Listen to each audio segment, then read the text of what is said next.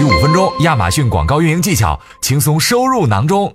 下面，请我们亚马逊广告团队官方讲师为大家进行讲解。成熟产品应该打法上也也不太一样。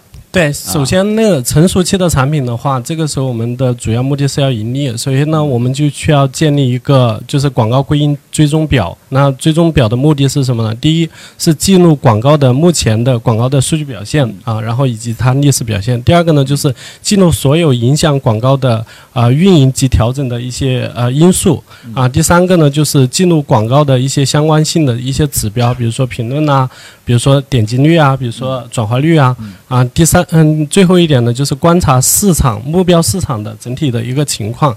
啊，其次的目的呢，就是我们需要做的是防守，就是这个时候我们需要去做一些捍卫品牌忠诚度的一些事情，加大对品牌的一些投入，比如说自己的品牌加上核心大词。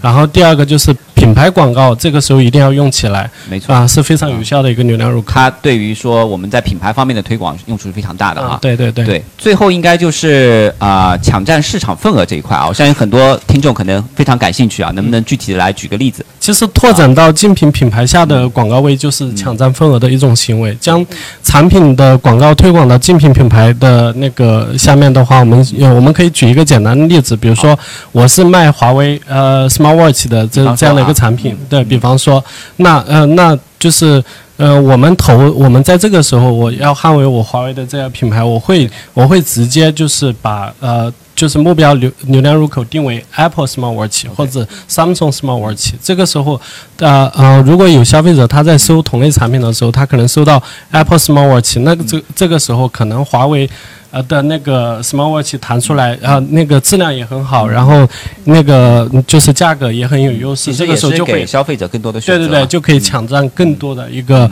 呃品牌的一个市场份额。嗯，啊呃，还有第二点呢，就是。